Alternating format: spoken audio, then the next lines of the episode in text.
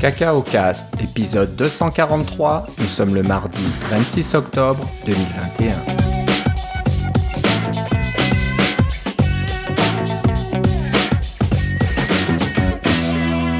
Bonjour et bienvenue à tous dans ce nouvel épisode de Cacao Cast. Comme d'habitude, Philippe Casgrain est avec moi. Comment ça va, Philippe? Ah, c'est joyeux Noël, Philippe. C'est joyeux Noël. Oui, c'est ça. Bah, je me demande pourquoi tu dis ça. Il s'est rien passé dernièrement. Est-ce que j'ai raté quelque chose? Je sais pas. J'ai mes cadeaux de Noël qui s'en viennent euh, depuis la Chine, en fait. C'est ça qui arrive. Ah, depuis la Chine. Ouais, c'est J'espère que. J'espère que c'est pas un virus. Euh, oh, mauvaise blague. Ok. On recommence l'enregistrement. non, ok. euh, bah oui, bien sûr. euh, Comme vous le savez tous, euh, il y a eu un événement Apple le 18 octobre qu'on attendait euh, depuis très longtemps. Surtout toi, Philippe. hein, tu Oui. as un, un bon vieux MacBook de 2013 qui avait euh, un peu besoin d'être remplacé, là, qui commençait un petit peu à être au bout du rouleau. Écoute, tu peux tellement, de- tellement besoin d'être remplacé qu'il supporte même pas macOS Monterey. En plus, donc euh, voilà, voilà. Là, ça veut dire que ok, c'est fini. Laissez-moi derrière. je peux plus vous suivre. Mm. Euh, donc voilà, le- le- les nouveaux MacBook Pro sont arrivés.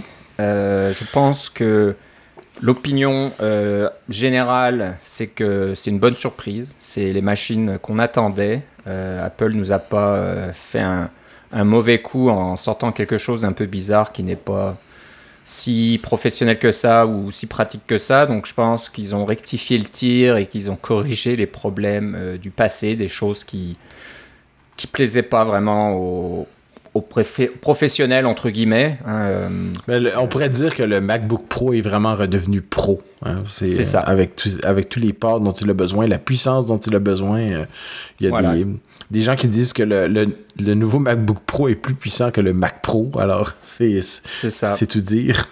Ouais, ouais. Donc voilà, on, on revient vraiment à des machines euh, de travail. C'est plus vraiment juste des machines euh, non, qui sont belles comme ça. euh.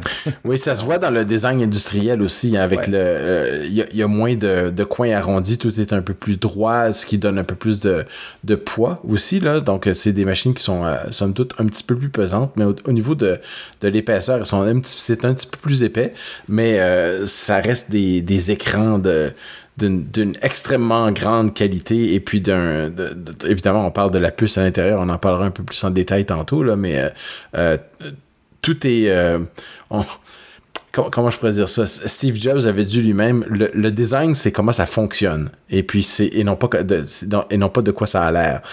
Ça, c'est la phrase qui est pas dite. Là. Design is how it works. hein, C'est comment ça fonctionne. Et puis, ces, nouveaux MacBook Pro semblent être euh, euh, tout à fait dans cette esthétique-là. Et, de, et ça va plaire à beaucoup de professionnels, j'ai l'impression. Exactement. Donc, euh, ce n'est plus le design juste pour le design, c'est vraiment donc pour la, la fonction et ce qu'on peut faire avec. Euh, donc, des vraies machines de travail. Certains disent que c'est un Mac Pro, un écran XDR euh, dans un portable. Que- En fait, c'est un écran ProMotion. C'est pas, pas encore un écran XDR. C'est l'écran du iPad euh, Pro. C'est ça. Mais au niveau qualité, euh, on commence à se demander hein, que, que le Mac Pro, euh, ça, ça devient un petit peu un problème. Alors, je pense qu'on va reparler du Mac Pro probablement l'année prochaine. Euh, la transition euh, vers Apple Silicon en est qu'à la moitié. hein. c'est ce qu'a dit Tim Cook pendant la présentation. Donc, Ouais. ils ont terminé la première partie. Ouais. Ça veut dire que le Mac mini, euh, le MacBook Air, le l'iMac 24 pouces, maintenant les MacBook Pro 14 pouces et 16 pouces ont fait la transition. C'est sûr qu'on attend à voir si le iMac Pro va lui aussi passer et surtout le Mac Pro. Donc il y a de fortes chances que Et, ça. et sans oublier le iMac 5K, qui est le fameux iMac de 27 pouces. Là. Voilà, le iMac 5K, ouais, moi j'attends aussi celui-là, j'espère qu'il va arriver, parce que le 24 pouces c'est un peu petit. Euh, mais c'est quasiment sûr que ça va arriver parce que les rumeurs ont été très précises. hein. On n'a pas eu énormément de, de grosses surprises. On savait déjà à quoi euh, qu'il y aurait deux puces là pour le M1 Pro et le M1 Max. On connaissait pas le nom, mais on savait qu'il y aurait deux configurations euh, différentes. Mais on parle aussi de deux autres configurations où là multiplie les comment dirais-je les puces M1 donc il y aurait euh, je me rappelle plus le, nom technique qu'on donne mais il y aurait une configuration où on en mettrait deux donc deux M1 Pro ou deux M1 Max, je sais pas lesquels ça sera.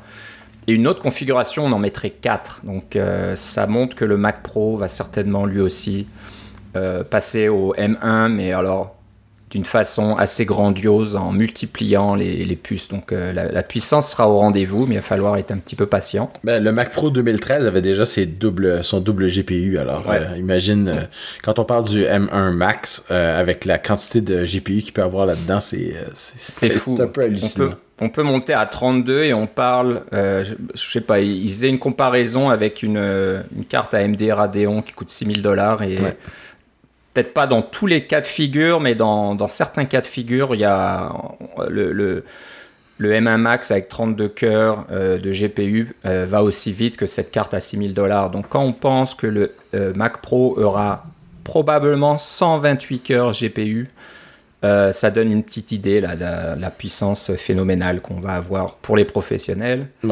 Euh, voilà, donc ceux qui ont le, M, le, Mac Pro Intel aujourd'hui euh, doivent être un petit peu déçus parce que voilà, un Mac, euh, un Mac Pro, MacBook Pro 14 pouces de base est probablement aussi puissant, voire plus puissant que le, Mac Pro.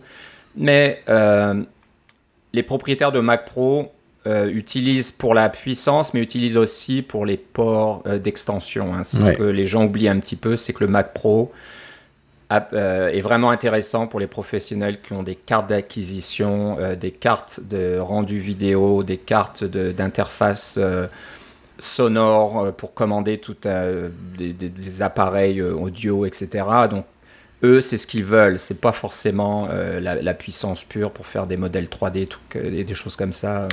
Oui, parce qu'on s'entend que sur le MacBook Pro, les nouveaux MacBook Pro, la tout ce qu'ils ont rajouté, finalement, ils ont rajouté trois trucs. Ils ont remis euh, le port HDMI, euh, qui est très utile pour se brancher sur certains écrans ou des téléviseurs ou des choses comme ça, euh, où on va avoir, mettons, un écran, un, vrai téléviseur 4K pour pouvoir voir de quoi notre, notre vidéo a l'air sur un écran. ils ont rajouté le, port pour les cartes SD, euh, qui est très utile en photographie, et aussi pour les gens qui veulent utiliser les cartes SD pour se faire des petites euh, copies de différentes choses, pour stocker des, un peu comme des clés USB.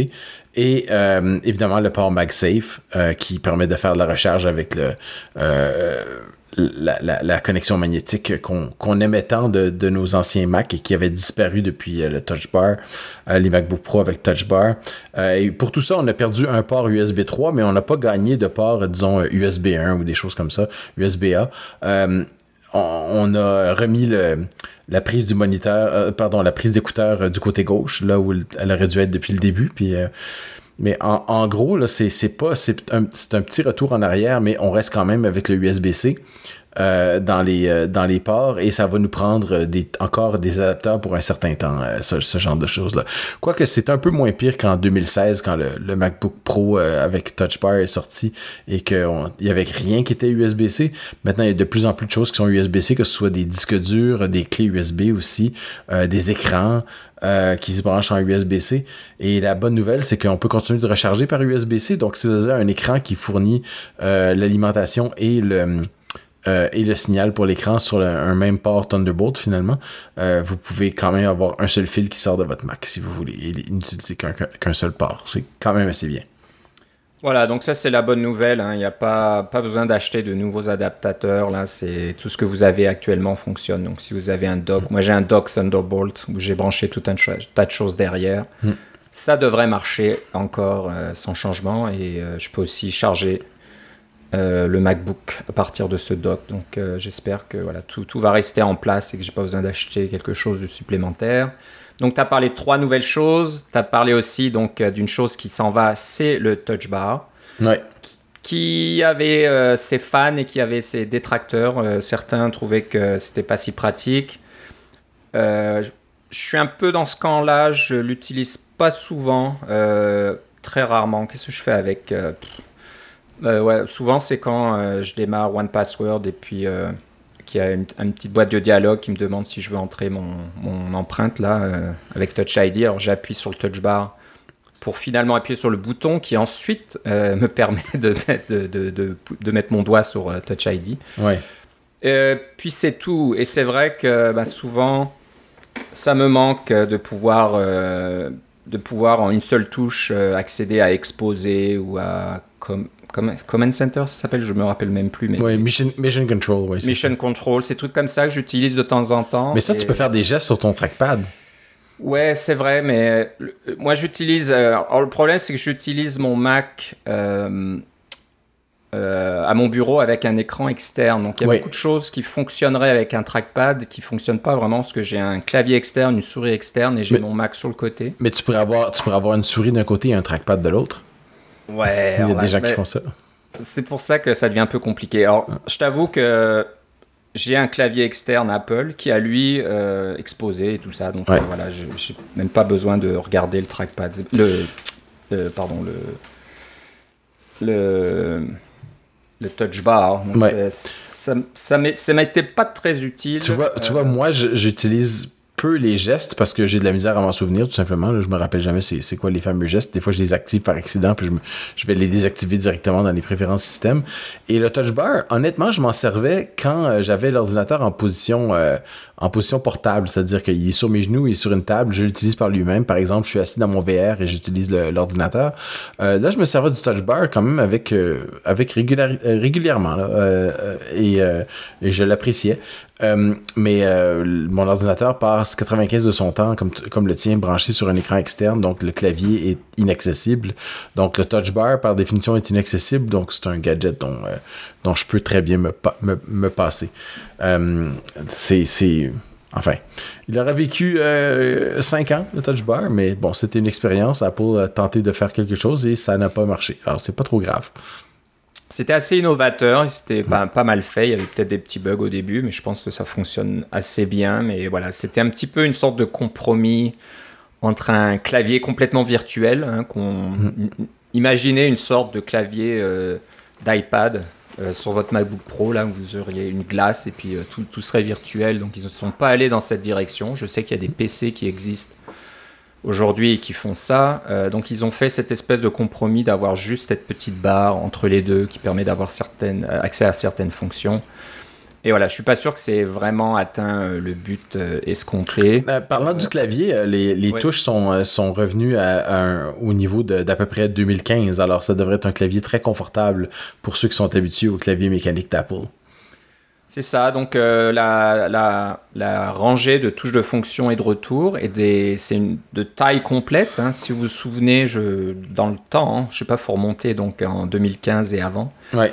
Il y avait la, touche de fonction, mais c'était des demi-touches, si je me souviens bien. c'est encore le cas, c'est, sur ton clavier Apple, c'est pas des demi-touches d'ailleurs?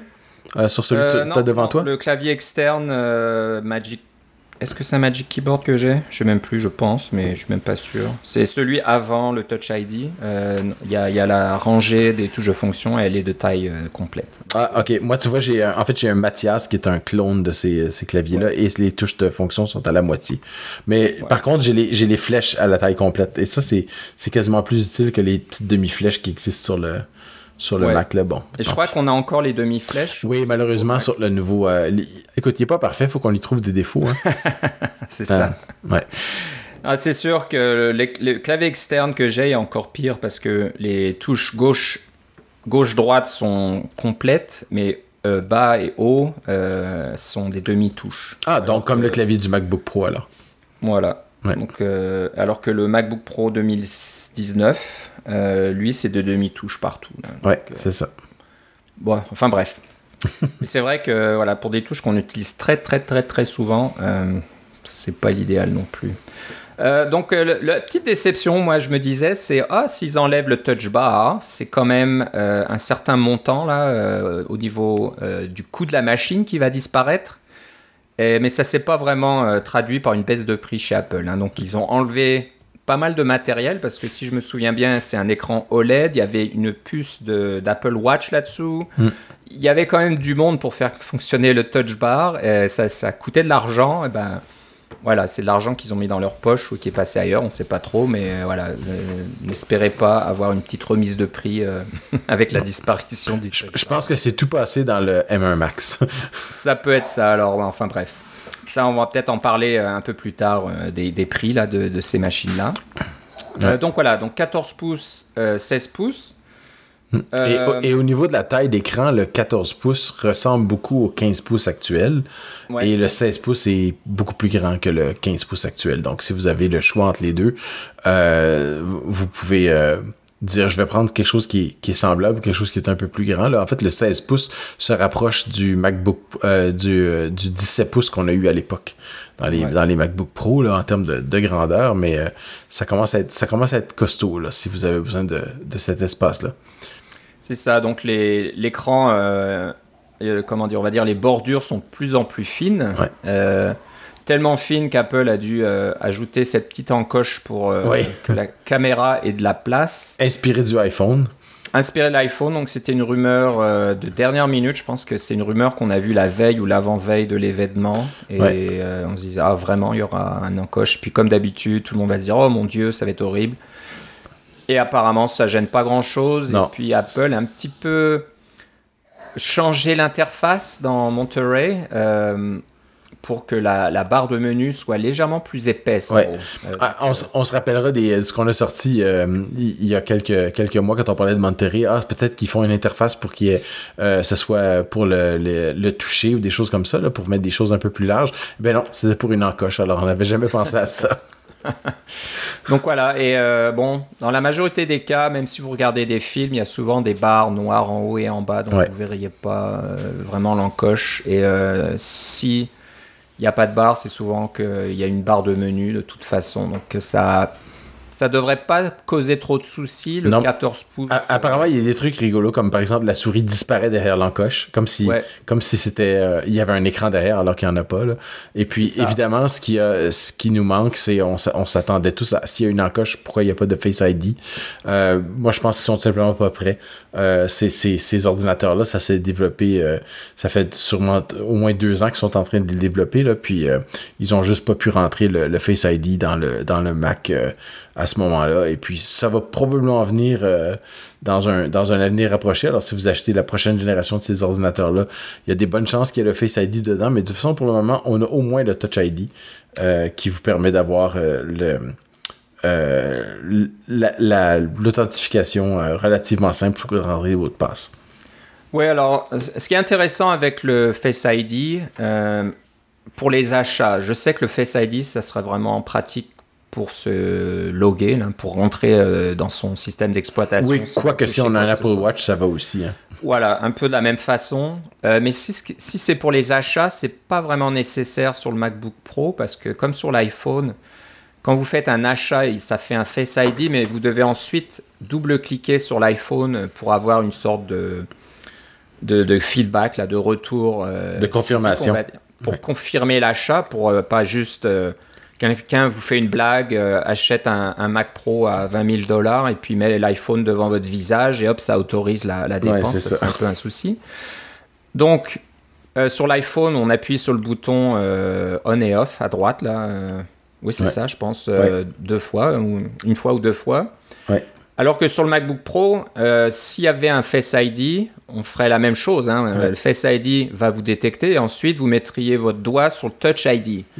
Et quand on met le doigt sur le Touch ID, euh, il y a déjà l'empreinte digitale. Donc, est-ce qu'on a vraiment besoin d'avoir les deux en même temps? Donc, Apple se dépêche pas trop à ce niveau-là parce que, de toute façon, euh, en tout cas pour les paiements, on a quand même besoin du Touch ID euh, obligatoire. Donc, autant enlever une étape euh, si vous faites un achat sur votre MacBook Pro et vous mettez juste votre doigt sur le Touch ID et hop, c'est parti, la, la dépense se fait. De toute façon, l'histoire, l'histoire nous dira si, euh, si cette encoche reste et si elle est un, problème euh, en général, mais à vue de nez, je regarde mon écran de MacBook Pro en ce moment, qui est l'ancien MacBook Pro qui n'a pas d'encoche comme celle-là, puis c'est vrai que si on pouvait récupérer une, une quarantaine de pixels en hauteur d'écran pour euh, et, utiliser l'espace autour de la caméra pour mettre notre menu, c'est pas une mauvaise chose. Euh, l'espace vertical dans ces écrans-là est très important parce qu'il y en a moins que de l'espace horizontal. Alors, on est capable de récupérer quelques, quelques pixels comme ça. Euh, pourquoi pas? Surtout que les écrans sont super fins. Et comme tu dis, on disait, c'est des écrans style iPad Pro là, avec le ProMotion, à 120 Hz, des, toutes sortes de choses. C'est des écrans qui sont supposés être de très très grande qualité. J'ai hâte de les voir en personne.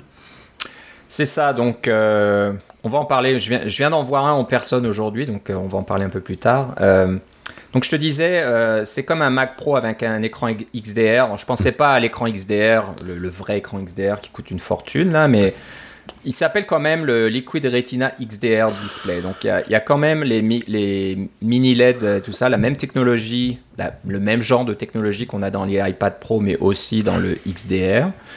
Euh, mais tout ça dans un, dans un laptop. Donc on a une qualité d'écran très très bonne.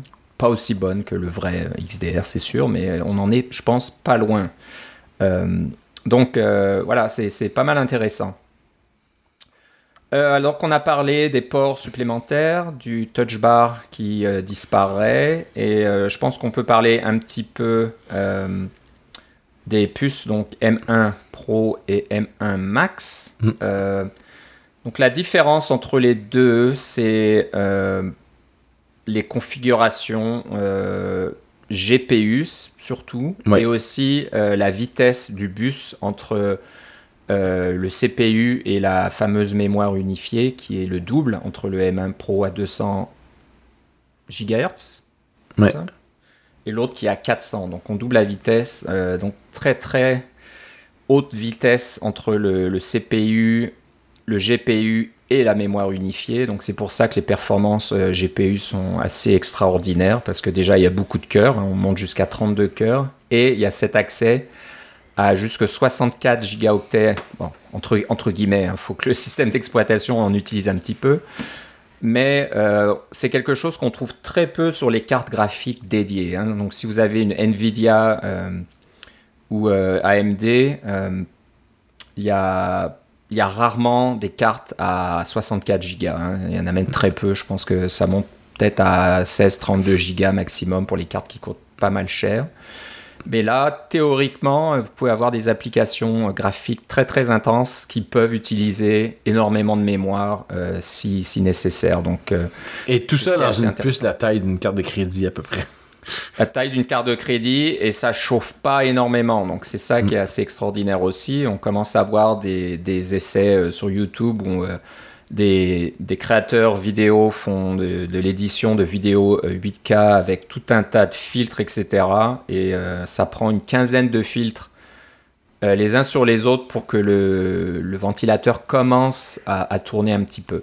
donc euh, c'est assez fou euh, la, technologie qui vient donc euh, des iPhones et qui est maintenant adaptée au, Mac délivre vraiment et tout ça pour une, enveloppe thermique et une consommation d'énergie minimale. Hein. Donc si on en revient à ces, ces fameux graphiques qu'on a vus pendant la présentation là qui sont toujours un petit peu durs à interpréter, qui sont plein de couleurs, mais qui montrent pas vraiment euh, des, détails techniques. Là, on voit quand même que la, la concurrence euh, a besoin de trois fois, quatre fois euh, la, puissance électrique pour arriver au même résultat au niveau performance. Donc, Ce qui est évidemment une pierre d'assise pour les ordinateurs portables. C'est ça. Donc, euh, c'est très bon augure pour cette génération de, Mac. Donc, on, l'avait vu déjà avec le M1 qui était très très efficace, qui est très efficace, très rapide et, très, économe. Et là, bien sûr, c'est vraiment euh, confirmé avec euh, cette gamme M1 Pro et M1 Max. Et puis, on voit aussi les effets de, de la construction par rapport de leur propre puce parce que déjà dans le M1 on avait euh, euh, des, des, processeurs à 7 ou 8 cœurs hein. les processeurs à 7 cœurs étaient un petit peu moins chers que les processeurs à 8 cœurs mais ben là ici dans le M1 Pro on a du 8 cœurs ou du 10 cœurs et c'est un peu le même principe. C'est généralement ce qui arrive, c'est qu'on essaie de faire des processeurs à 10 cœurs, mais euh, quelquefois dans la procédure de, nanogravure ou des choses comme ça, il y a des petites erreurs qui se glissent. Il y a un, ou deux des cœurs qui sont euh, euh, inutilisables ou non fonctionnels. Et à ce moment-là, ben, ce processeur à 10 cœurs devient automatiquement un processeur à 8 cœurs. Évidemment, il fait tous les tests sont faits pour que les 8 cœurs fonctionnent correctement, là, mais euh, euh, il y a comme deux cœurs de désactivés dans ce processeur-là, puis c'est pour ça qu'on vous le vend moins cher. C'est la même chose avec le avec le, le, M1 à 7 ou 8 cœurs. Et puis ça explique aussi la différence de prix parce que probablement qu'ils vont se retrouver avec beaucoup plus de, processeurs à 8 cœurs parce que les, les, les euh, le, mot en anglais c'est yield, mais en français ce serait le, le, rendu finalement, là, la quantité de puces que vous êtes capable de faire avec les, les mêmes caractéristiques euh, va, va changer euh, avec, le, avec le temps et va, ils, vont, ils vont réussir à faire moins de, de puces entre guillemets parfaite là, à, 10 cœurs. Euh, et qui sait, peut-être même, qu'ils font à 12 cœurs, puis il en active seulement 10. Là. Euh, c'est, ça qui arrive. Il, vous donne les, euh, donne un rabais pour les puces qui sont un, pas, défectueuses, mais disons qui n'ont pas le rendu parfait. C'est ça. C'est un peu comme les légumes boches. C'est des très bons légumes encore, là, mais euh, euh, le look est peut-être un petit peu moins là. Mais euh, ceci dit, si vous achetez un, ordinateur avec, un, avec 8 cœurs, vous pouvez être sûr que ces, ces 8 cœurs-là ont été aussi bien testés qu'un un, ordinateur à 10 cœurs et ils vont continuer à fonctionner toute la durée de, de votre ordinateur, de, de la vie de votre ordinateur. C'est pas un problème à ce niveau-là. C'est ça. Donc le M1 Pro euh, a le double de cœur GPU hein, par rapport au M1. Donc le M1 on avait 8 si je dis pas de bêtises mm. et là euh, le minimum est de 16 et on peut monter jusqu'à 32 avec le M1 Max. Mm. Comme je disais tout à l'heure et peut-être les prochaines générations le M1 Max Plus euh, Max plus plus, oui, comment ils l'appelleront. L'autre différence, c'est que le M1 tout court, on est jusqu'à 16 Go de mémoire. Le M1 Pro, on a jusqu'à 32 Go de mémoire qu'on peut adresser. Et le M1 Max, on, peut, on a jusqu'à 64 Go de mémoire qu'on peut adresser. C'est ça. Donc euh, j'avoue que j'ai eu un petit peu peur pendant l'annonce. Euh, je vois ah, le M1 Pro limité à 32. J'ai fait oh, euh, pour la majorité des gens, 32 c'est largement suffisant, mais pour les pros, en fait, pour la majorité des gens, 16 c'est amplement suffisant. C'est, ouais, 16 c'est largement suffisant, 32 c'est confortable, mais pour certains pros, 32 euh, c'était un peu limite, donc j'ai eu un peu peur. Et puis bon, après ça va, quand ils ont annoncé le M1 Max et que c'était 64 Go euh, au maximum, je dis bon là ça va. Et euh, qui sait, le Max Plus sera probablement plus que ça si c'est techniquement possible. Probablement. ce sera il y aura deux puces euh, M1 ou 4, donc euh, on pourra multiplier les, les, la mémoire totale. Ben, maintenant qu'on a fait le tour des, MacBook Pro, euh, peut-être qu'on peut annoncer qu'est-ce qu'on a fait. Moi, c'est clair que j'ai acheté quelque chose, je vous l'ai dit, mais j'ai sorti ma carte de crédit à l'instant. J'ai je, commandé tout de suite, tout de suite, mais euh, euh, malgré le fait qu'au moment où on enregistre, il y a déjà des gens qui ont des euh, qui ont reçu leur MacBook Pro. Moi, je ne l'ai pas parce que la configuration que j'ai choisie, c'est le disqueur. parce que je me disais, je voulais avoir les, le plus de performance possible pour Xcode et SwiftUI, etc. Je, je, voulais payer pour cette performance extra-là. j'ai pris le 32 Go. J'aurais probablement eu assez avec 16, mais je me suis dit, je vais le garder de nombreuses années. Alors, je vais mettre 32 pour pouvoir avoir de, la, de la place. Et j'ai fait une petite folie. Je me suis payé deux teraoctets de disque, de disque euh, au lieu d'un seul. Et euh, c'est vrai que ça va être compliqué à faire les backups et des choses comme ça, parce qu'on peut mettre beaucoup de choses sur, sur 2 euh, j'ai pas mal de photos et de musique, mais j'ai surtout beaucoup de Xcode. Et quand les Xcode sont rendus qui prennent 30 à 50 gigas, ben ça prend de la place. Puis c'est pour ça que j'ai, je me suis, permis ce genre de choses là, parce que en ce moment j'ai un ordinateur avec 512 qui est extrêmement limite. J'avais un 750 avant qui était un petit peu mieux, mais euh, j'avoue que je suis obligé de faire du ménage tout le temps et de gérer mes affaires et puis ça, ça me barbe un peu. Là. Je, veux, je, veux, je veux pouvoir pas avoir du temps, passer du temps à faire du ménage. je me suis payé un, petit luxe. Et c'est le modèle de 14 pouces parce qu'il n'y avait pas de compromis à faire au niveau de la performance. Le 13 pouces que j'ai ici, euh, c'est un i5 alors que le, le 15 pouces que j'avais avant était un, i7, donc il y avait déjà une différence de performance euh, sur les, les deux. Euh, le i5 était simplement à quadricœur et puis le, le i7 était euh, euh octocœur. Mais celui-là, il y avait entre le 14 et le 16, il n'y a pas vraiment de différence. C'est les mêmes puces, c'est les mêmes quantités de mémoire, etc. qui sont disponibles. C'est vraiment juste le format que vous choisissez. Et je préférais le 14 parce que bon, je me déplace en VR et puis je voulais avoir quelque chose d'un peu plus petit. J'aime quand même bien la la taille du 13 là, et, le 14 va être euh, en fait presque aussi grand que mon va être juste un peu plus grand que le 13 mais en termes d'écran il va être euh, aussi presque aussi utilisable que le 15 donc ça me convenait tout à fait.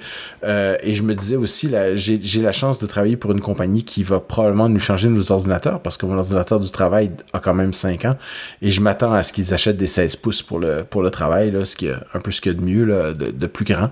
Donc j'aurai un 14 pouces perso et si tout va bien pour le travail un 16 pouces du travail qui ne m'appartiendra pas, mais que je vais pouvoir utiliser au jour le jour aussi pour le travail. Donc, je pourrais comparer les deux et puis voir si j'ai fait le bon choix.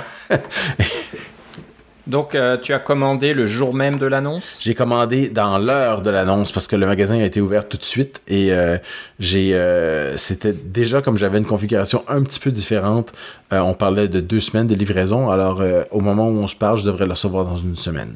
Donc, d'ici le prochain enregistrement, je pourrais, le faire. et ça, ça tombe à pic parce que ça va être ma première machine avec Monterey car je ne peux pas installer Monterey sur ma machine actuelle parce que c'est un, un MacBook Pro 2013 qui ne supporte pas, pas Monterey. Donc, j'ai bien hâte de, de, voir et de pouvoir l'utiliser, de, de, faire la migration des données et toutes ces choses-là. Ok, bon, ben, tu vas certainement avoir hâte de le recevoir. Oh oui. Euh, de mon côté, euh, j'en ai commandé pas un, mais deux. Alors, vous allez dire, mais il est devenu fou. Euh, est-ce qu'il a dû vendre un rein pour faire ça? Non, il a gagné à la loto.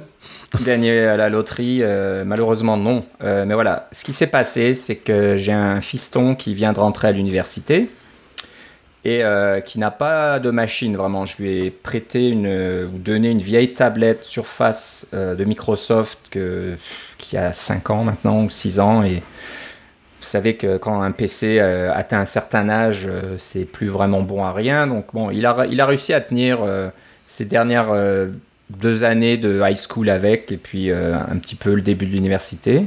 Mais voilà, quand, quand on s'est dit, bon, qu'est-ce qu'on va te prendre pour l'université euh, J'ai dit, bon, on, surtout on n'achète rien, pas de Mac pour l'instant, on attend l'arrivée des nouveaux MacBook Pro, on savait que ça allait venir, et puis bien sûr c'est venu. Donc voilà, le jour même de l'annonce, moi aussi j'ai commandé un 14 pouces euh, donc ça c'est dans son budget. Hein. Euh, on, a mis de l'argent de côté pour payer les études. Hein. Au Canada, les études euh, sont payantes, ça coûte pas mal d'argent. Donc voilà, il faut mettre des, sous de côté pendant un certain temps pour pouvoir payer tout ça. Mais c'est dans le budget et j'ai pas pris la, machine la plus chère.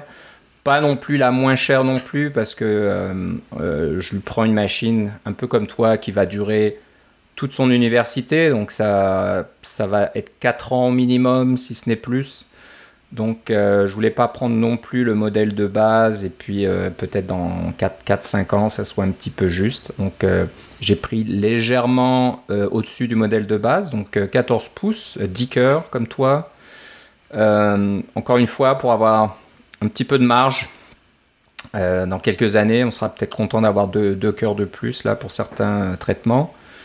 16 Go, donc pas 32 mais 16. un peu comme le, le M1, le MacBook Air M1, euh, quand, on a besoin de, paginer de la mémoire euh, sur disque, les SSD sont tellement rapides que pour la majorité des cas, hein, quand on fait du, travail assez standard, hein, naviguer le web, euh, utiliser Word et des choses comme ça, on, ne s'en rend pas compte. Hein, c'est pas ça vous n'allez pas, euh, comme dans le temps, là, sur, vos vieux PC, peut-être même sur les vieux Mac, là, quand ça commençait à paginer sur euh, disque dur mécanique, on entendait le disque travailler très fort et puis euh, rien n'était plus utilisable tellement c'était lent.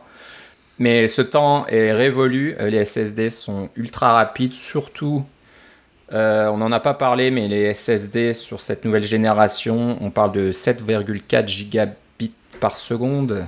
Donc ils sont encore plus rapides, oui, c'est ça. C'est extrêmement rapide, euh, donc euh, voilà, c'est on s'en rend pas compte. Si vraiment il y a besoin de plus de mémoire, euh, ça va aller sur le SSD et vous verrez rien du tout. Donc 16 Go, c'est déjà pas mal en plus. Hein. C'est pas 8 Go comme le MacBook Air, c'est 16 Go, donc ça devrait être bien confortable pour la majorité des tâches qu'il aura à faire. je lui ai pris 1 Tera, 1 Teraoctet de SSD. la configuration de base à 512, c'est un petit peu léger. Euh, il fait pas du Xcode, mais bon, s'il commence à voir un petit peu euh, des vidéos là-dessus, il veut faire des, montages pour des projets, des choses comme ça, un peu de musique, euh, quelques jeux bien sûr, hein, parce que voilà, quand on est étudiant, c'est très important. Donc voilà, je me disais un Tera, ça devrait être suffisant. Et puis le reste, c'est en général du stockage en ligne. Donc euh, s'il y a besoin de plus, soit du stockage en ligne, soit un disque externe éventuellement, si, vraiment un Tera c'est plus euh, nécessaire. Mais à mon avis, ça devrait aller. Et puis, euh, et puis j'ai pris l'Apple Care parce que voilà, quand, Hmm. quand on est jeune et qu'on va à l'université, euh, on fait peut-être pas suffisamment attention à son matériel. Donc euh, j'ai pris la, la petite garantie supplémentaire au cas où. Moi, je vais faire la chose que je fais tout le temps avec les ordinateurs, c'est je vais leur faire le, le test euh, de la torture pendant trois mois. Je vais les laisser fonctionner en, en- en continu pendant trois mois. Et puis, s'il y a quelque chose qui est pour briser, il va briser dans les trois premiers mois. Sinon, on est bon pour le, on est bon Ouais. pour le restant. C'est ça. Alors euh, ça, ça sera pour l'autre. euh, je vais en parler après. Euh, Mais pour celui-là, j'ai quand même pris parce qu'il y a, euh, comme pour les iPhones, il y, a, des petites garanties en cas de problème accidentel. S'il y a des petites choses brisées, c'est peut-être pas complètement gratuit, mais ça coûte un peu moins cher à remplacer. Donc voilà, on sait jamais. Avec les jeunes, c'est assez facile de faire tomber quelque chose ou de mettre son sac, son sac, son sac à dos et de le balancer un petit peu sans trop faire attention à ce qu'il y a dedans. Là. Donc euh, voilà, j'ai pris ça euh, pour être sûr. Alors ça c'est pour euh, mon fils. On- donc il a reçu aujourd'hui. Donc c'est plus rapide que toi. J'imagine que cette configuration-là ne venait peut-être pas de Chine, elle devait être déjà quelque part en Amérique du Nord. C'est ça. On, on peut en acheter en magasin aussi. hein. Il y a des. Ouais. Mais, mais moi, j'ai la configuration un peu plus, euh, un peu plus haute ou un petit peu, un petit peu plus moins standard. C'est ça la Ouais, voilà, c'est ça. Donc euh, voilà, il il l'a reçu aujourd'hui. J'ai pas vraiment eu le temps de l'essayer moi-même. Là, il était tout excité de l'avoir. Il a déjà installé euh, un tas de choses. Il a mis euh, Blender parce qu'il s'est dit, Mm. Ah, je peux faire du graphisme euh, et tout ça. Alors il commence à s'amuser avec Blender. Est-ce que tu sais si Blender est optimisé pour la puce M1 ou si. euh, Je ne sais pas, j'ai pas eu le temps de voir. Je- J'essaierai de regarder. Il a déjà mis Minecraft, donc ça aussi très important. Première chose à installer. donc j'imagine il n'y aura pas de souci pour. euh, ça c'est probablement pas du Java optimisé M1, là, mais encore peut-être que ça existe. Mais euh, euh, voilà, c'est les choses que les jeunes in- euh, installent en premier. Mais après, il va installer toute la suite euh, Office qui est imposée par l'université, qui Mm. est offert par l'université. Et euh, puis c'est tout. Mais alors, ce que j'ai entendu, c'est que le, le son est de très bonne qualité. Il écoutait de la musique tout à l'heure. On avait vraiment l'impression que le son venait de ses haut-parleurs qu'il a sur son bureau. Et ben non, ça vient du petit MacBook Pro 14 pouces là. Donc c'est pas ce qu'ils annoncent. Alors euh, j'ai pas essayé le Dolby Atmos là. En théorie, si vous avez une source Dolby Atmos, euh, le MacBook va faire une représent- représentation 3D euh, du son là et ça devrait être assez impressionnant. Je pense qu'il faut Apple Music ou peut-être Apple TV Plus pour ça. euh, je suis pas certain. Donc voilà, s'il y a moyen de tester ça, on essaiera de tester ça. Mais juste d'écouter de la musique sur Spotify, c'est de très très bonne qualité. C'est assez impressionnant. Le MacBook Pro euh, 16 pouces que j'ai, moi, était déjà, est déjà très bon à ce niveau-là, mais je pense qu'il est encore meilleur euh, dans la nouvelle génération. Ils ont fait vraiment un travail assez phénoménal au niveau sonore. Donc ça, c'est un petit peu euh, les, premières impressions. L'écran, un très très bon contraste. C'est un, écran HDR, donc les, les, noirs sont vraiment noirs, là, comme de l'encre. Euh, et de, de très bonne qualité. Tout, tout ressort. C'est très très vif, on va dire, là, très, très, très détaillé. Donc euh, l'écran a l'air euh, pas mal impressionnant. Mais c'est un peu tout. J'ai même pas vraiment tapé sur le clavier, donc je, je sais pas trop euh, à quoi ça ressemble. J'en parlerai, on en parlera tous les deux plus la prochaine fois, bien sûr, euh, quand on aura eu un peu plus d'expérience avec ces machines. Mais là, euh, parlant d'expérience, t'as as dit que t'en avais acheté deux. Voilà, alors le truc, c'est que après je me dis, moi, qu'est-ce que je fais? Alors j'ai un MacBook Pro i9 euh, de fin 2019. Alors je me suis dit, bon, euh, c'est une belle machine, j'ai dépensé un certain montant pour, euh, ça. Je l'avais quand même racheté reconditionné, je l'avais pas acheté neuf quand c'est sorti, j'avais attendu quelques mois, en début 2020. Euh, je l'avais racheté reconditionné, puis je pense que j'avais fait une bonne affaire, c'était 700 ou 800 dollars moins cher, donc c'était pas mal. Mais après, je me suis dit, alors qu'est-ce que je fais? Est-ce que je le garde? Et je supporte le ventilateur qui, se, qui démarre à tout bout de champ euh, dès que Time Machine démarre, ou que je compile avec Xcode, ou que j'ai une conférence avec Microsoft Teams euh, euh, Toutes les excuses sont bonnes pour que le ventilateur démarre sous ces foutues machines. Et voilà, j'attends que je souffre comme ça pendant plusieurs années jusqu'à ce qu'il ait plus aucune valeur et ensuite j'achète le nouveau MacBook Pro euh, du moment euh, à prix fort ou je regarde si Apple me reprend mon MacBook Pro pour un prix correct et je peux acheter un nouveau modèle donc avec une réduction. Et il s'avère que mon MacBook Pro a quand même pas mal de valeur, donc ça va payer un peu plus que la moitié du nouveau.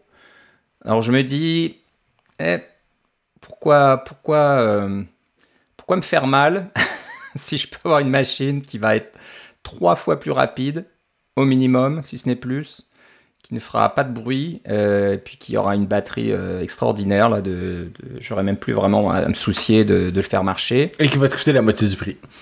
et qui me coûtera la moitié du prix, sachant que moi je suis consultant euh, indépendant, je suis incorporé, donc c'est le genre de dépenses que je peux justifier sur ma, ma compagnie, je paye pas les taxes, ça sera déduit de mes, mes impôts, euh, ça sera amorti sur le temps, etc.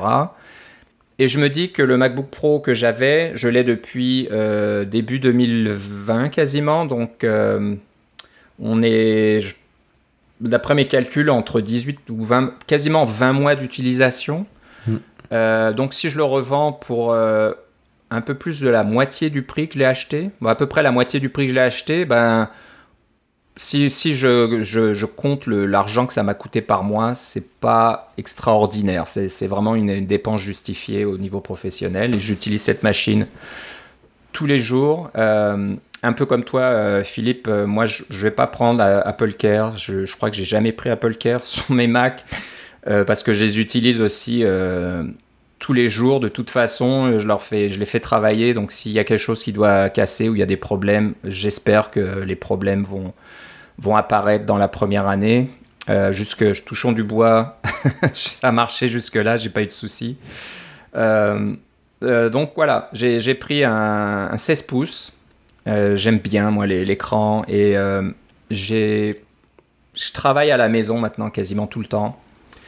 Et puis si jamais je me déplace, c'est assez rare, mais je me déplace assez régulièrement en voiture chez mes clients. Donc j'ai pas vraiment besoin d'une euh, portabilité extrême. Là, je fais, je fais pas du vélo comme toi, Philippe, euh, pour aller euh, à mon travail. Donc, c'est pas trop un souci si la machine est un peu plus grande et un peu plus lourde. Je vais t'avouer, si c'était ma seule machine, j'avais pas de machine pour le travail, j'aurais probablement pris un 16 pouces aussi. C'est ça. Alors, moi, j'aime bien cette taille-là. Je m'y suis bien habitué. c'est vraiment agréable. Donc, j'ai un écran externe et mon Mac sur le côté. Là. donc, j'utilise les deux écrans en même temps et c'est bien pratique. Euh, donc j'ai pris le 16, 16 euh, pouces, euh, M1 Max. Alors j'ai un peu hésité, M1 Pro, M1 Max. Puis je me suis dit, ah, le M1 Max a quand même un bus deux fois plus rapide entre donc le, CPU, GPU et la mémoire unifiée. je me dis, ça peut être pas mal aussi sur la durée. d'avoir le plus de, rapidité. Ça, va certainement être visible dans, mes utilisations journalières. J'ai pris 24 cœurs GPU. Je pense que c'est pas nécessaire. Je me suis peut-être fait un peu plaisir parce que je ne fais certainement aucun traitement euh, graphique qui ait, besoin d'autant de cœurs. Je suis pas un joueur. Euh, on va en parler un peu plus tard. Qui sait, il y a peut-être des jeux qui, vont être vraiment intéressants, mais moi je fais pas de traitement 3D qui nécessite 24 cœurs. Je pense que 16 serait suffi. Euh, bon, c'était 250 dollars de plus. Et euh, j'ai un bon ami à moi qui m'a un peu convaincu. Il m'a dit oh, c'est, ouais, prends-les, c'est, pas si cher que ça. Bon, j'ai un petit peu. Euh, je me suis un peu laissé faire, mais je suis sûr que c'est vraiment pas nécessaire. Ce moi, moi j'ai été raisonnable sur le CPU, mais euh, parce que je voulais pas vraiment le max. Je me disais aussi que la batterie allait peut-être en souffrir un peu quand on prend le max par rapport au, au Pro, mais sur un 16 pouces, ça doit paraître un peu moins. Sur un 14, peut-être un peu plus. Et puis, euh, j'avais pas besoin des cœurs euh, GPU du tout. Euh, je voulais, je sais pas, les cœurs CPU. C'était suffisant pour moi. Et puis la vitesse du bus, ça me, ça me dérange pas. Ça va déjà être tellement le jour et la nuit que ça va aller. Ouais. Ouais, je pense pas non plus que ça fasse une grosse différence. donc voilà, c'est un peu le côté. voilà, j'ai justifié une dépense professionnelle pour me faire un peu plaisir. Donc j'ai pas pris le maximum. je suis allé un petit peu en dessous, mais bon, je suis probablement euh, aller trop. 24 cœurs, c'est pas suffisant, c'est pas nécessaire. Enfin bref. 32 ou 64 gigas? Alors j'ai pris 32. Ok. Je pense pas que j'ai besoin de 64. Euh, Il fut un temps, euh, sur mon MacBook Pro, je le fais un peu moins maintenant, j'avais des machines virtuelles. Ouais, ça, ça prend 32 beaucoup de gigas, ça ouais. s'impose vraiment. J'avais besoin de certains logiciels qui fonctionnent sous Windows, donc j'avais un environnement Windows dans une machine virtuelle. Et euh, là, 32 gigas, c'est pas du luxe parce que ça, ça, va vite là. Si on veut avoir une machine virtuelle qui a de la place pour travailler, faut au moins lui donner 8 gigas minimum, si ce n'est plus, euh, 16 gigas quand on a Windows. Avec le nouveau, je suis pas sûr que j'aurais besoin de faire ça parce que, et que je pourrais le faire parce que je vais être un peu plus limité euh, euh, Ben, en- avec Windows. En théorie, tu peux installer Windows euh, RT, ça s'appelle, ou quelque chose comme ça, le, le- Windows type Ah, oui, A, mais ouais, je suis pas ça. sûr que les logiciels professionnels que j'utilise euh, sont compatibles avec ça. C'est ça. c'est un petit peu euh, le point d'interrogation. Donc euh, ça fait quand même plusieurs mois que je n'ai plus besoin d'utiliser d'application Windows. J'utilise beaucoup de choses sur le web maintenant euh, Mm. avec mes clients. Donc euh, croisons les doigts que ça dure. Touchons du Au, bois. pi- au pire, les clients me fournissent un portable Windows euh, avec tous les logiciels euh, nécessaires. Ah, En- bon. En général, c'est ce qu'ils font pour leur sécurité. Puis voilà. Donc, euh, je pense que j'aurais pas trop besoin, mais je me suis dit 32 gigas, je suis à l'aise. Même quand j'utilise pas de VM et que j'ai pas mal d'applications d'ouvertes, je vois que je monte facilement dans les 20-25 gigas de mémoire utilisés là, dans la journée quand j'ai Outlook, Teams. Des fois, j'ai Xcode, euh, j'ai Safari avec pas mal de tabs, euh, puis d'autres applications, etc. Euh, ça monte vite, là, l'utilisation. Donc, je me suis dit, 32 gigas, je suis à l'aise. Mais encore une fois, avec le SSD, si j'avais pris 16, ça passerait probablement aussi. Le, Tera, le SSD, j'ai fait comme toi, j'ai pris 2 Tera. C'est ce que j'ai actuellement. Et bah, je suis déjà à plus d'un Tera d'utiliser. J'ai mes photos là-dessus. Euh, j'ai pas mal de, projets, de, fichiers, etc. et d'applications, donc euh, ça, monte assez vite. Donc je suis déjà à un peu plus d'un Tera aujourd'hui. Donc euh, prendre un Tera sur une nouvelle machine, c'était pas vraiment une option pour moi. Donc voilà, je reste à 2 Tera et, et je suis à l'aise. Et puis voilà, et j'ai pas pris donc d'Apple Care. Je, je crois- croisons les doigts, mais je fais très attention à mes machines. Moi, je les, je les mets pas dans des sacs que je jette par terre là, comme les, les jeunes. Donc euh, ça peut arriver un jour, mais ça, ça m'est pas arrivé encore jusqu'à maintenant. Donc euh, on verra bien. Et là, il arrive quand, cette petite merveille? Or lui, par contre, il arrive euh, 30 novembre au plus tôt. Parce que j'ai, j'ai, j'ai pas, je l'ai pas commandé le jour même. J'ai réfléchi. Ça m'a pris euh, quasiment une petite semaine de réflexion.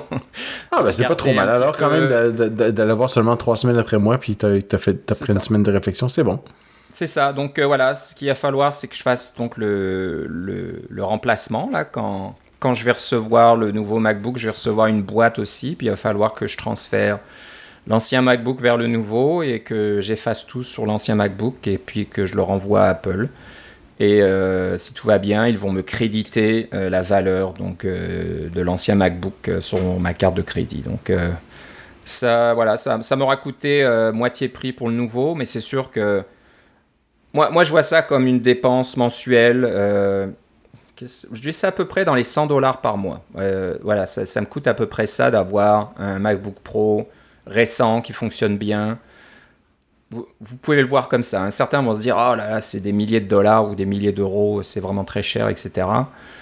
Moi, je vois ça comme une dépense mensuelle, comme euh, payer mon internet, euh, puis payer mon téléphone, mon, plan cellulaire et ces choses-là. Ben, on paye aussi euh, sa machine.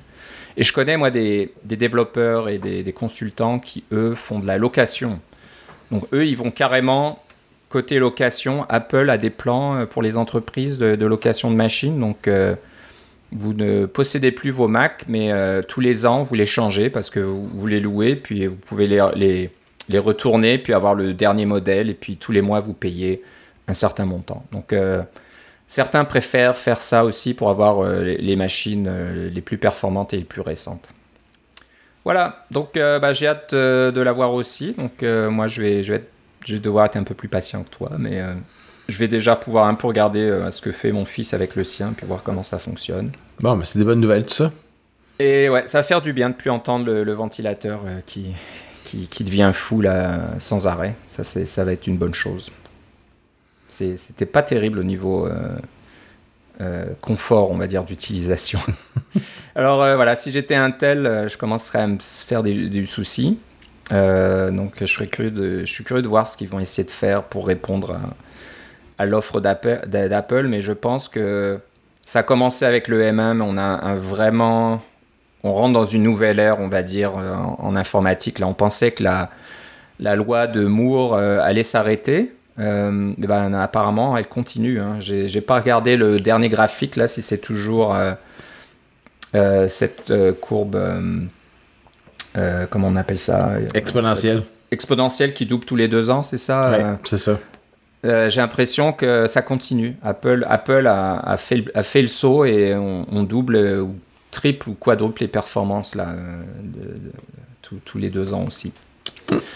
Voilà, donc euh, voilà, ça c'est un peu les nouvelles côté MacBook Pro. Donc on vous en reparlera un petit peu plus la prochaine fois. Philippe, probablement toi le tien va arriver bientôt, donc tu pourras nous faire une petite revue un peu plus détaillée lors du prochain épisode. Et puis moi, euh, ce sera plus tard, euh, probablement au mois de décembre. voilà, euh, est-ce qu'on a oublié quelque chose Bon là, une des différences aussi, c'est l'adaptateur secteur. Donc le 14 pouces, il y a deux, différents, deux différentes puissances, 60, 60 quelque chose watts, je ne sais plus exactement et 96 euh, watts. Donc j'imagine que. le 14. Ouais, j'ai le plus gros des deux parce que j'ai la puce à 10 cœurs. C'est ça. Donc je pense que le 8 cœurs, ça prend. Euh, n'a pas besoin de 96 watts, mais peut, ça. peut utiliser 64 watts. Je ne sais plus exactement, 60 watts. 96 mm. Euh, et le M1 Max, là on en a un à 140 watts. Là, mm. c'est le, gros truc. alors je pense que ça devrait pas être un souci. Moi j'ai un, un dock Thunderbolt, comme je te disais, qui peut délivrer jusqu'à 96 watts, ce qui était le maximum du MacBook Pro euh, i9 que j'ai euh, actuellement. Euh, bon, j'imagine que si je branche le nouveau là-dessus avec 96 watts, ça devrait quand même charger la batterie puis le faire fonctionner. Sauf si tu as des demandes, tu fais du rendu vidéo puis des choses comme ça qui, font, qui vont vraiment utiliser tous tes cœurs à, ça, à, forte vitesse. Mais bon. Ça m'étonnerait, donc on verra bien. Mais je vais quand même essayer de l'utiliser parce que voilà, j'ai pas envie de changer mon matériel. J'espère que ça va marcher. Et puis la nouveauté aussi, c'est que le, câble, euh, évidemment, USB-C à un bout et MagSafe à l'autre est détachable. Ça, euh, c'est une bonne chose. On, peut, on, peut, on peut changer le câble de l'adapteur sans changer l'adapteur au complet. Je suis de ceux qui ont changé mes adapteurs d'Apple euh, au moins deux fois, là, parce que les ordinateurs durent longtemps, mais pas les adapteurs. Donc, euh, Ouais, c'est ça. Le câble avait tendance un petit peu à, s'enrouler et à casser au bout d'un moment du côté de, la brique. Là, et une fois que c'est cassé, vous pouvez vraiment plus rien faire. Donc ça, c'est une bonne chose qu'Apple, finalement. Mm. Euh, une meilleure politique, on va dire, pour ces choses-là où on n'a pas tout à changer. Euh, si, si le câble euh, a un problème, euh, vous avez juste à en acheter un autre et puis on n'en parle plus. Apple se fera un plaisir de vous vendre un câble à un certain prix. Voilà, est-ce qu'on a fait le tour sur les MacBook Pro Je, je dirais que oui, de toute façon, on va en reparler au prochain épisode. C'est ça. Euh, donc, euh, c'est pas les seules annonces. C'était quand même la plus grosse annonce là. Il hein, faut être, faut être clair. Mais il y a quand même une autre rumeur qui s'est avérée vraie. C'était l'apparition de nouveaux AirPods. donc la quatrième génération, troisième génération. C'est la troisième génération des, des, des AirPods ordinaires. Ordinaires. Hein. donc il y avait les AirPods ordinaires dans un boîtier qui n'était pas sans fil, là, qu'on pouvait pas recharger. Après, c'était des AirPods, les mêmes AirPods, mais dans un boîtier qu'on pouvait euh, recharger euh, sans fil. Et là, maintenant, c'est des AirPods qui ressemblent presque à des euh, AirPods Pro. C'est le, la, petite barre, là, qui, ressemble un petit peu à, comme on disait, à, des brosses à dents, là. c'est un petit peu longue dans les oreilles, et maintenant un peu plus courte. Donc, c'est un peu moins visible. Euh, par contre, la tête de l'AirPod est un peu plus grosse, donc ça va peut-être gêner certaines personnes qui ont euh, l'intérieur de l'oreille un peu petit là, euh, si c'était déjà juste avec les Ouais, AirPods deuxième génération. C'est pour ça qu'ils vendent encore les AirPods deuxième génération, je pense, parce que lui a changé Ouais. la forme un tout petit peu. Euh, on, a, on a encore le choix. Mais euh, fondamentalement, la grosse différence, oui, oui, ils ont dit qu'ils avaient amélioré le son parce que les, la, la- la tête du AirPod est un petit peu différente. Donc, ils ont mis des, des, des petits haut-parleurs dedans qui sont de, présumément de meilleure qualité. Mais c'est surtout qu'ils font le- le- l'audio spatial en 3D. Euh, dans les AirPods de base, finalement. Alors, le la, la chose, je- j'en suis pas. Qui, euh, qui me chagrine un peu, alors peut-être que tu peux me, me donner plus de détails, c'est le spatial euh, 3D, ça marche avec quelle source? Est-ce que c'est du Apple Music et Apple TV Plus euh, ou Apple TV, là, l'application Apple TV uniquement, ou euh, c'est à partir de n'importe quoi? C'est Faut, ben, faut que la source soit déjà ma- masterisée en 3D. Euh, Ça peut venir d'un Mac. Euh, en fait, n'importe quelle source AirPlay finalement. Euh, AirPlay 2, là. Euh, donc, parce que c'est le protocole qui est utilisé pour, euh, pour parler avec les, les- les différents appareils. Alors, il y a des. des- comme tu dis, il y a des, des chansons, des, des musiques dans Apple Music qui sont euh, masterisées en 3D. Il y a des émissions de télé sur Apple TV Plus qui sont masterisées en 3D et ça s'en vient éventuellement dans d'autres euh, dans d'autres euh, services, euh, simplement parce que c'est un standard, c'est du Dolby Atmos finalement. Et puis les Macs sont capables d'émettre des sons en 3D aussi. Euh, et si vos AirPods sont connectés à votre Mac, vous, devez- pouvez les entendre euh, sous forme d'audio euh, euh, tridimensionnel là, qui fait en sorte que quand vous déplacez la tête, l'audio se déplace pour compenser, pour comme ça vous avez pas vous avez l'impression de vous déplacer dans un espace en trois dimensions et non pas simplement en stéréo. Ouais. Mais bon, si euh, si vous pouvez utiliser les nouveaux AirPods qui rentrent dans vos oreilles, je vous recommanderais de les utiliser parce que ça reste, les AirPods de base. Moi, j'aime pas beaucoup le look des AirPods Pro, je les trouve un peu trop gros, mais bon, euh, ça c'est à chacun son, choix. Et puis j'ai pas encore, euh, suis pas encore assez riche pour m'acheter des AirPods Max. C'est ces écouteurs par-dessus les oreilles qui sont, dont tout le monde dit beaucoup de bien, mais qui sont quand même presque 800 dollars canadiens. j'ai préféré mettre mon argent sur mon MacBook Pro. Ouais, ouais, moi je suis avec toi aussi. Puis moi, mes Air- AirPods, je les utilise très régulièrement quand je sors pour, pour me promener. Je me vois pas sortir dehors avec des, euh, des Mm. AirPods. C'est les AirPods Max, c'est ça que tu dis Ouais. Euh, donc ouais, ça m'intéresserait pas de toute façon. Mais le côté 3D là, euh, audio special audio, ça, ça m'intéresse. Donc euh, et j'aimerais voir si ça fonctionne sur euh, Netflix par exemple ou même Plex, d'autres applications comme ça qui ont qui sont pas officielles euh, d'Apple. Donc euh, bon, à suivre. Mais ouais, je me méfie toujours un petit peu parce que j'en reviens un petit peu à, l'annonce suivante euh, des HomePod mini. Un peu déçu parce que moi je suis pas un utilisateur d'Apple Music et j'ai l'impression que si vous n'utilisez pas Apple Music, vous pouvez pas faire grand chose avec votre iPod, pardon, votre HomePod mini. Donc voilà, on finit avec les AirPods euh, troisième génération. Ce qui est intéressant, c'est que le boîtier est compatible euh, Ma- euh, MagSafe, comme les iPhones. Ouais.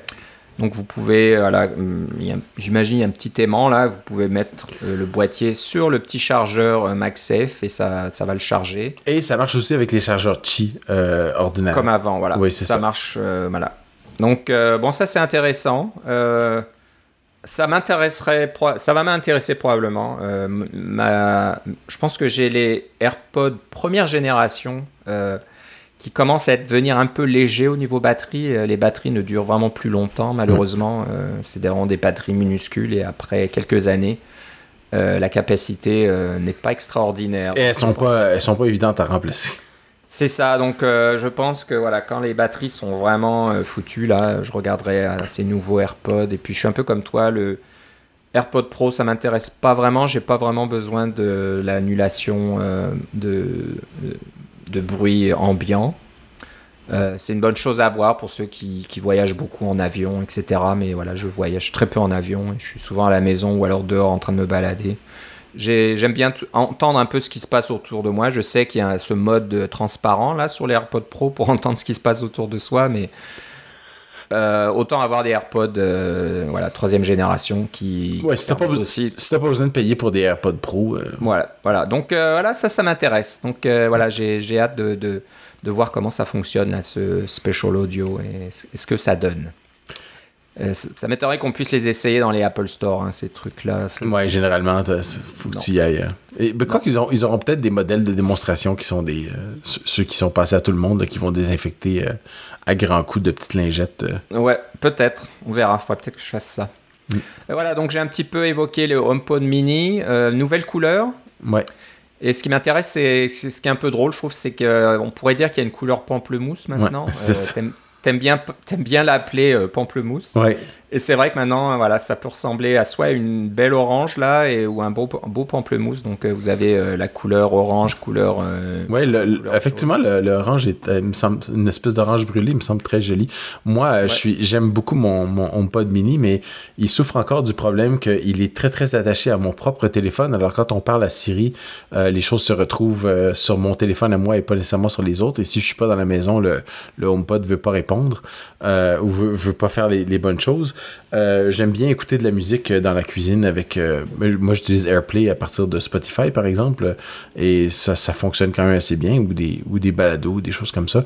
Et je pense que si j'avais à, installer une sonorité dans, dans une maison qui n'est pas celle que j'ai en ce moment, là, je me dirais, ouais, des HomePod, c'est pas si cher que ça pour avoir des, haut-parleurs intelligents qui sont de, de bonne qualité et qui, maintenant qu'ils ont des couleurs, on peut les harmoniser un peu plus avec leur environnement plutôt que d'avoir une petite boule grise ou une petite boule blanche. Euh, c'est un peu plus en, harmonie avec ce qu'on a. Euh, J'aime bien. Euh, mais ce qui me manque encore, à part évidemment le fait qu'il est attaché à mon, téléphone, c'est le, support multi-utilisateur qu'on sait qu'il existe en anglais, mais qui n'existe toujours pas en français. Alors, je pense que je vais attendre que cette mise à jour-là soit faite avant de pouvoir convaincre euh, douce moitié qu'on a besoin de d'autres HomePod mini. Euh, moi, ce qui m'embête, c'est que j'aurais bien voulu entendre euh, des nouvelles côté support de services autres que Apple Music et un autre dont on échappe, qui est pas si populaire que ça, je pense. Euh, Spotify n'est pas dans la liste encore. Mm. Ça, c'est le côté un peu anti-concurrence qu'Apple aime bien faire, de traîner un peu les pieds pour, pour pas laisser la, la porte ouverte aux concurrents. Donc ça, c'est un peu dommage. Euh, comme toi, j'utilise mes euh, HomePod mini euh, sur mon bureau. Je les utilise comme une paire stéréo et euh, je les connecte à mon Mac par le, la sortie son. Hmm. Et le problème, c'est qu'il y a un délai toujours. C'est c'est jamais instantané. hein. Ce qui est un peu bizarre parce que quand vous utilisez Apple Music et vous démarrez euh, une, une chanson, c'est instantané sur les HomePod mini. Mais quand vous euh, démarrez quelque chose sur votre Mac, que ce soit euh, Spotify ou autre, il y a toujours ce petit délai. Et puis, euh, il y a souvent un petit peu des... Quand j'ai deux sources de son, donc si je, joue de la musique en, musique de fond à partir de Spotify et puis que je veux regarder une vidéo YouTube en même temps, on a l'impression qu'il y a une concurrence entre les deux sources là, elles se mixent pas bien et ça coupe un petit peu euh, la musique ou alors ça coupe un petit peu le son sur YouTube, donc le support est pas encore fantastique. Euh, voilà, donc moi j'aimerais bien que au moins Spotify soit supporté officiellement par le HomePod Mini. Alors bon, euh, on peut toujours rêver, ou alors ça sera au Congrès américain de forcer Apple à supporter euh, Spotify, qui sait. J'espère qu'on n'en arrivera pas là. Une petite nouvelle que j'ai vu passer aujourd'hui qui est assez intéressante, c'est que le HomePod, l'ancien HomePod, va, a été mis à jour et supporte Dolby Atmos.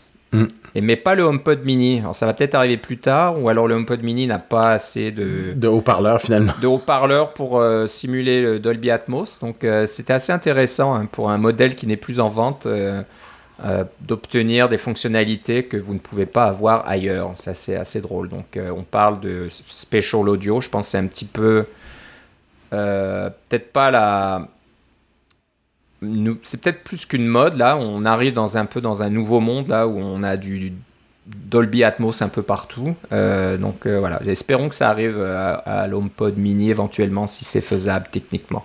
Mais bon, j'en sais rien, peut-être que ce sera pas possible.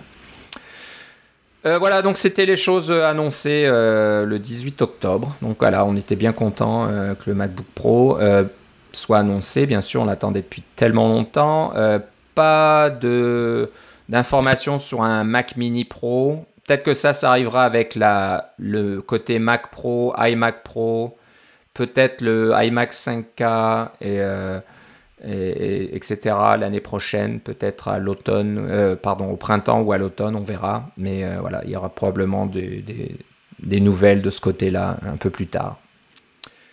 bon, ce qui est arrivé hier aussi, c'est que Monterey est disponible. Oui, une semaine après l'événement Apple, comme est la tradition. Comme est la tradition. Euh, alors moi, je suis un peu fou, je l'ai déjà installé.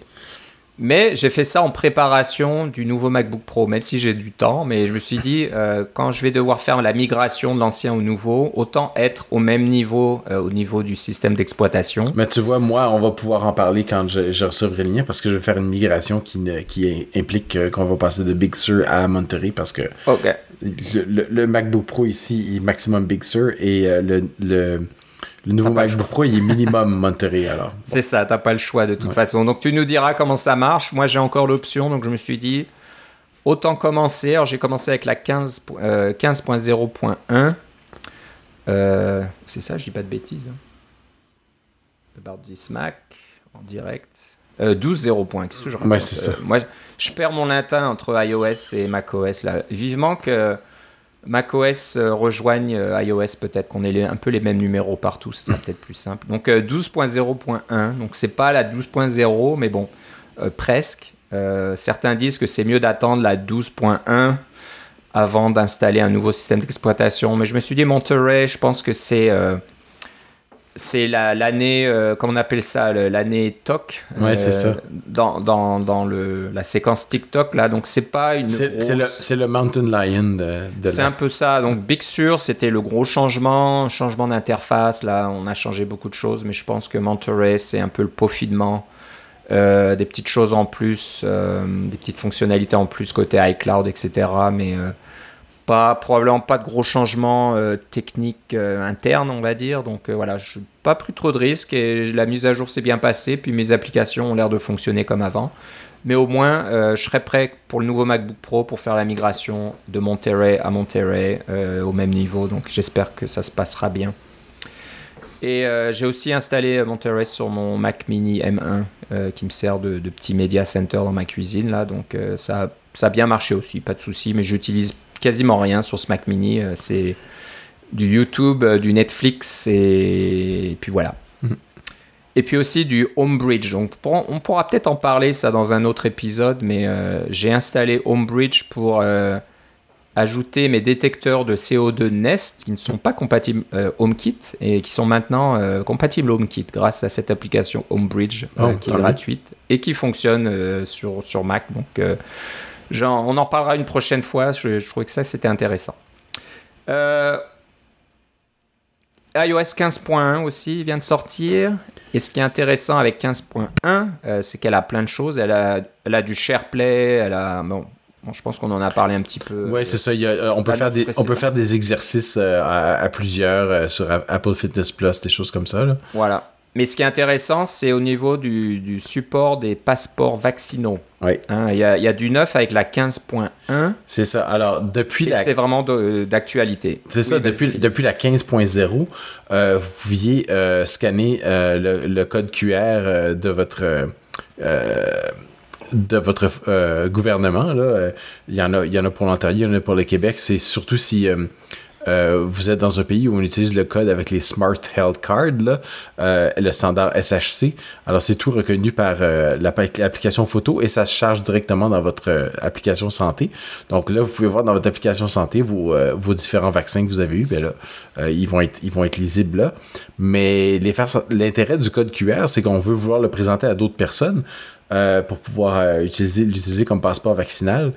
Et là, avec la 15.1 maintenant, il y a une option dans euh, Santé pour créer une passe euh, wallet euh, qui va apparaître dans votre dans votre avec vos cartes de crédit, etc., que vous pouvez présenter directement. Et si vous faites la mise à jour de WatchOS 8.1, à ce moment-là, vous allez avoir cette, cette passe-là qui va se synchroniser aussi sur votre montre et vous pouvez utiliser votre montre pour présenter le code QR. je l'ai testé aujourd'hui même et ça fonctionne très bien avec l'application de, vérification du gouvernement du Québec. Donc, je soupçonne que ça va marcher en général pour les applications de vérification en général parce que ça reste une lecture d'un code QR. et ça ça, me semble, ça me semble bien fonctionner. C'était une bonne raison de faire la mise à jour à la, à la 15.1. Outre, évidemment, les, les, mises à jour de sécurité qui sont intégrées et des choses comme ça. mais j'avais remarqué cet aspect-là euh, de, de, la 15.1 par rapport aux passeports vaccinaux. Voilà, donc euh, ça c'est une, une, bonne chose côté Apple d'avoir ajouté ce support euh, assez rapidement, on va dire, et ça devrait fonctionner mm. dans beaucoup de pays, mais peut-être pas partout, partout, ça, ça dépend de où vous vivez, puis la technologie utilisée là, mais bon, ça a l'air de, de, fonctionner au Québec, et je vais, je l'ai pas encore essayé. Je vais l'essayer certainement demain en Ontario. Donc, j'ai j'avais euh, la 15.0. quelque chose et euh, ça a ajouté le code QR dans l'application santé uniquement. Et ensuite, il fallait utiliser un site web euh, fourni par le, gouvernement qui permettait d'importer. Bah, le site web finalement allait générer un pass ou une carte dans, dans, que vous pouvez ensuite installer dans votre portefeuille. donc c'est un petit peu compliqué là. Bon, c'était pas, pas si difficile que ça, mais voilà, c'est mieux maintenant avec la, 15.1 que ce soit quasiment automatique. Là, vous pouvez le, faire d'un coup. Euh, voilà, on en reparlera. Euh, ce qui était intéressant aussi, on voulait le noter, c'est que l'application qui permet de vérifier les codes QR, euh, l'application qui est fournie par l'Ontario est tout en code libre, source libre. Euh, donc si vous, allez sur euh, GitHub, il y a un, compte qui s'appelle ONGOV pour euh, Ontario Government. Et l'application s'appelle Open Verify et c'est tout en code source. je pense que bon, c'est une bonne idée. Hein. on va saluer l'effort d'avoir de, une application en code source. Mais c'est surtout peut-être pour euh, calmer certaines critiques hein, qui se disent ah, euh, qu'est-ce que vous faites quand vous scannez mon code QR, euh, où va l'information, etc.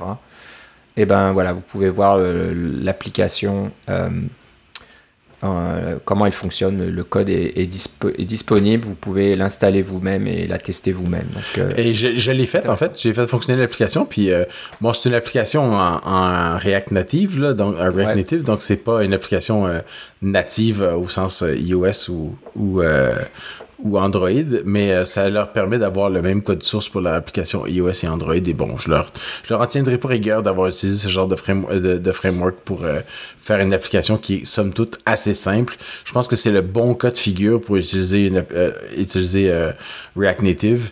Des, des, applications comme ça, pas trop, pas trop complexes, puis on veut vraiment avoir la, la portabilité entre iOS et Android parce qu'on veut avoir la même application sur les deux.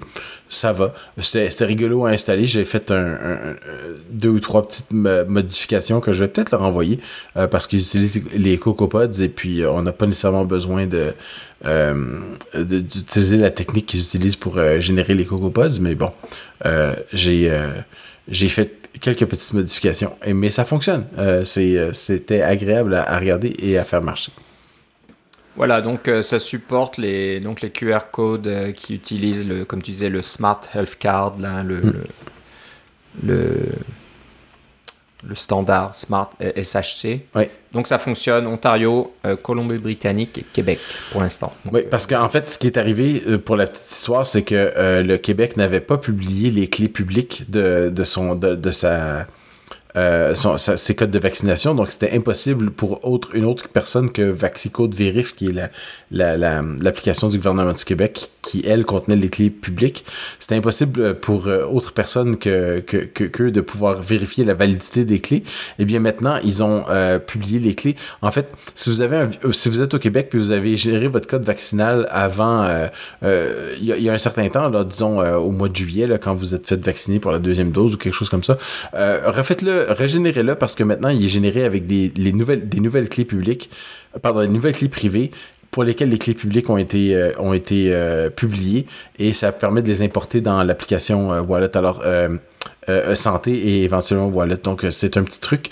si votre, votre code vaccinal n'est pas reconnu par votre, votre iPhone, mais qu'il fonctionne euh, dans euh, Vaxicode Verif ou, des, ou celle de l'Ontario, euh, peut-être juste le, retourner sur le portail et le régénérer parce qu'ils vont le, signer avec des nouvelles clés pour lesquelles on a euh, les clés publiques disponibles. Je me suis rendu compte de ça parce que moi, je creuse un peu dans tous ces formats-là pour voir euh, les détails du fonctionnement. C'est les genres de choses qui m'intéressent.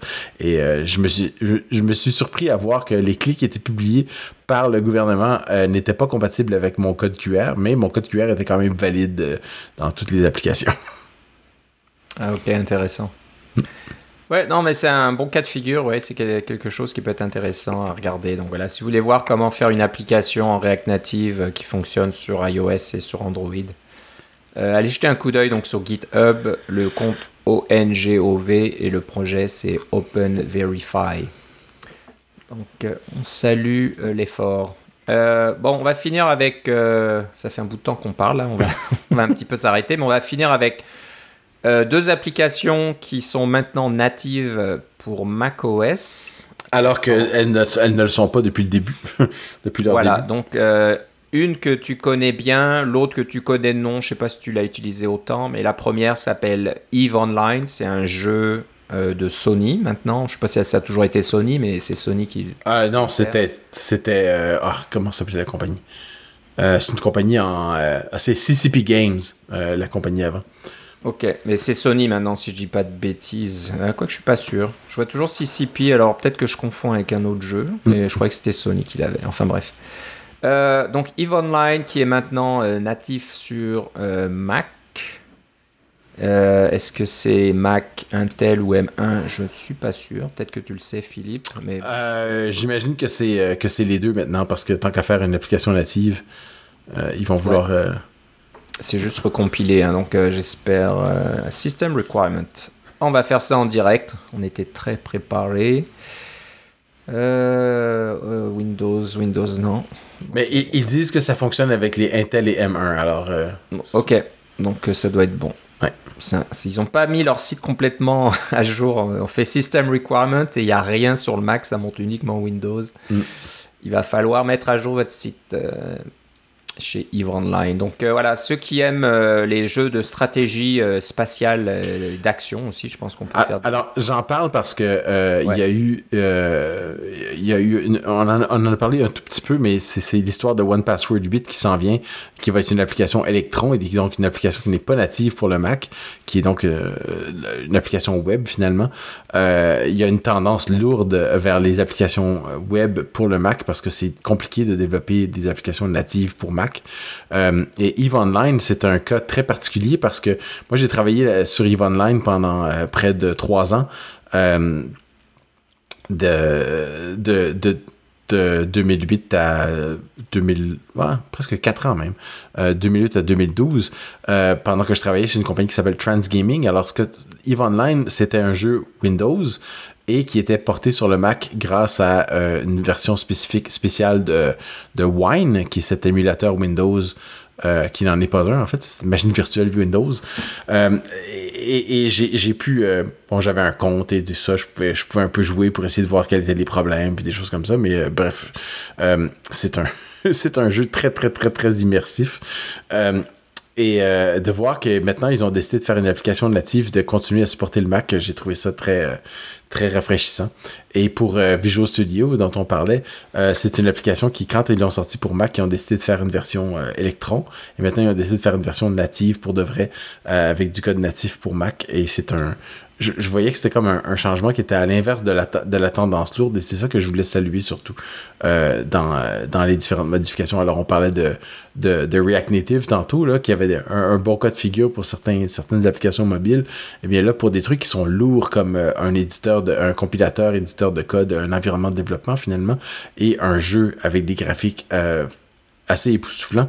Et, et ce jeu-là pour la petite histoire, euh, il y a un seul univers pour tout le monde. Alors, on, ne se branche pas sur un serveur en particulier pour être dans un monde en particulier. évidemment, il y a des dizaines et des dizaines de serveurs, mais l'univers est le même pour tout le monde. Donc, on partage cet univers-là avec tous les joueurs de EVE Online à travers le monde. Et ce qui est encore plus particulier, c'est que quand vous quittez le jeu parce que vous arrêtez de jouer, euh, le jeu se continue. Euh, pour vous. Donc, vous êtes mieux de diriger votre vaisseau euh, le mettre en, pilote automatique pour pas qu'il aille se planter dans une planète, parce que sinon, c'est le genre de choses qui peuvent vous arriver.